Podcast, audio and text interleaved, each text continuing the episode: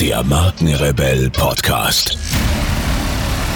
Spannende Interviews, wertvolle Strategien und provokante Botschaften für Führungskräfte und Unternehmer.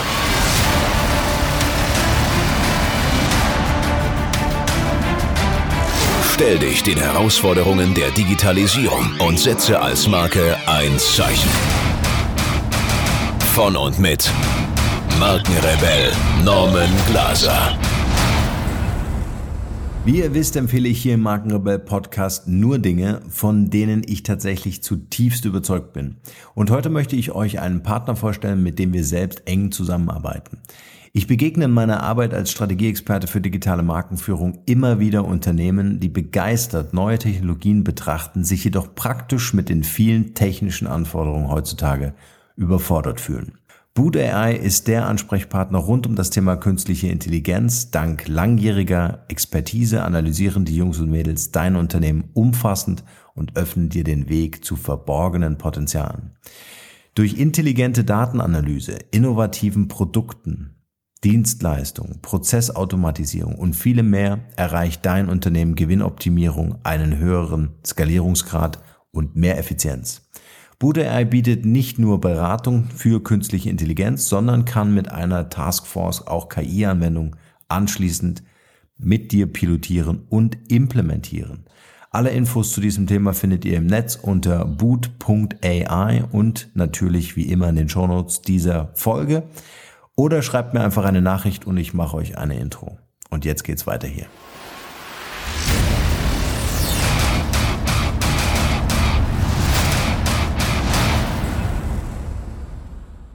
Divergentes Denken, Kreativität und Intelligenz. Können Computer denken? Es kommt darauf an, was man unter Denken versteht. Wenn man Denken als noch so komplexe Rechenleistung definiert, können Computer dies besser als jeder Mensch.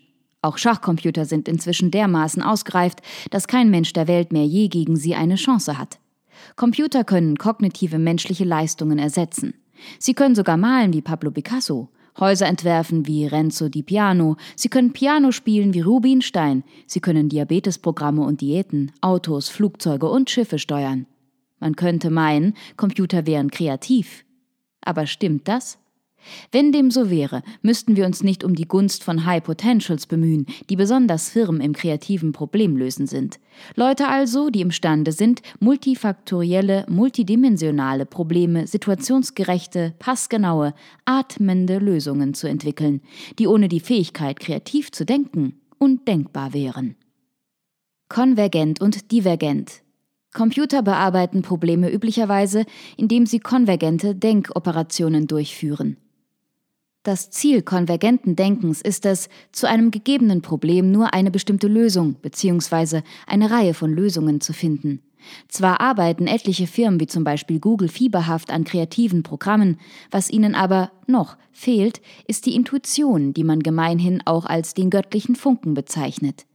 Dieser Funken ist der Auslöser divergenter Denkoperationen, die das Ziel haben, zu einem gegebenen Problem gleich mehrere Lösungsideen zu generieren. Dabei ist Kreativität keinesfalls mit Spinnerei gleichzusetzen. Auch das sprunghafte, affektive Denken wirrer Geister ist nicht gemeint. Vielmehr suchen wir nach Potenzialen, die auch unter den harten Bedingungen der Realität souverän performen. Wir suchen Individuen, die gebildet und erfahren sind, solche, die dazu in der Lage sind, ihre Ideen in die Wirklichkeit zu transformieren, und zwar auch dann, wenn sich die Wirklichkeit verändert. Wir brauchen Leute mit praktischem Können und Wissen, Aristoteles nannte es Phronesis. Die Bedingung der Phronesis ist die Fähigkeit, divergent zu denken und Intelligenz. Je höher, desto besser. Kreatives Denken ist gleichzusetzen mit divergentem Denken.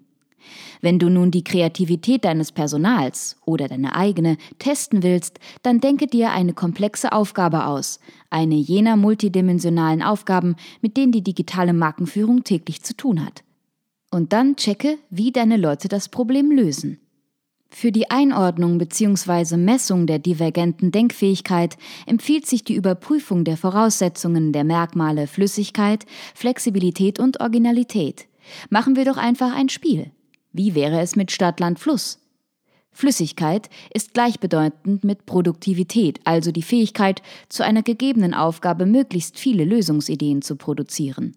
Dabei wird von der Annahme ausgegangen, dass sich mit der wachsenden Menge an Ideen gleichzeitig die Wahrscheinlichkeit für das Auftreten qualitativ hochwertiger Lösungen erhöht.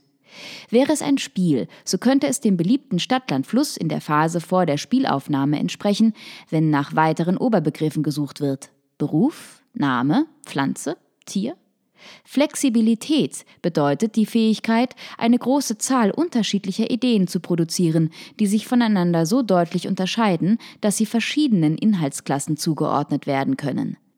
Flüssigkeit unterscheidet sich von Flexibilität dadurch, dass hier nicht mehr die Menge, sondern die Breite und Art der Ideenproduktion im Vordergrund steht.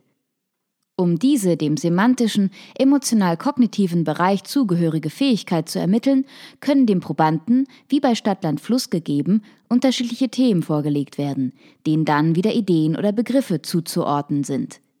Je öfter während der Ideenproduktion zwischen den Themen, bei Stadtland Fluss die unter den Überbegriffen befindlichen Spalten, gewechselt und zurückgekehrt wird, umso flexibler ist auch der Geist.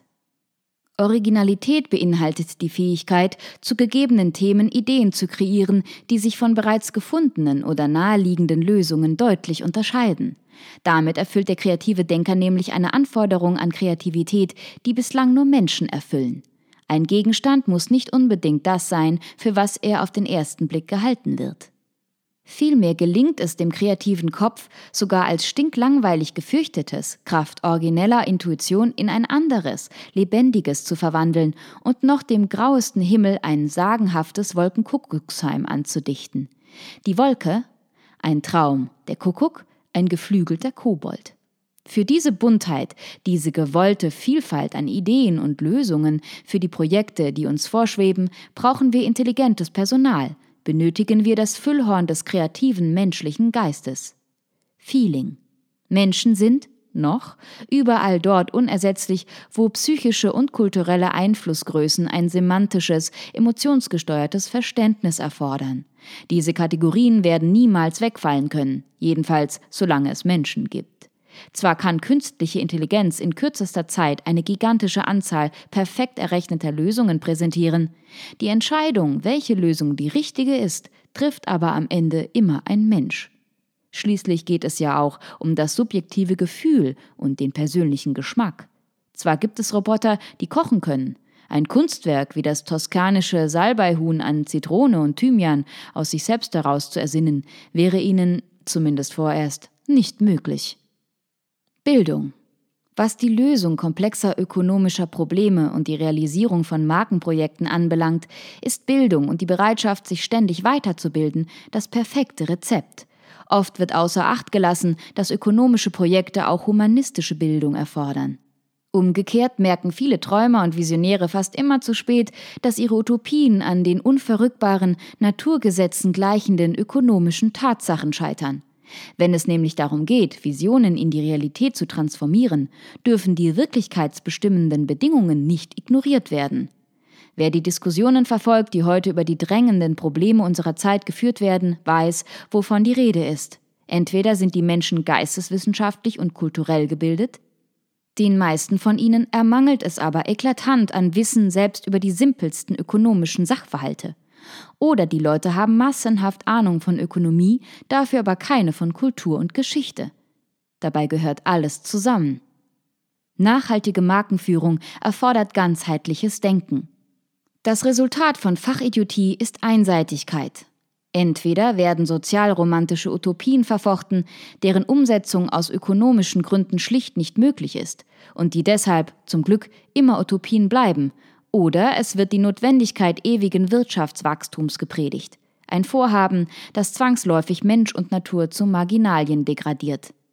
Es nützt nicht viel, massenhaft abstraktes Wissen über Geldtheorie oder die Folgen von Zinselastizitäten in hybriden Finanzmärkten zu haben, wenn dabei der Bezug zur menschlichen Psyche fehlt.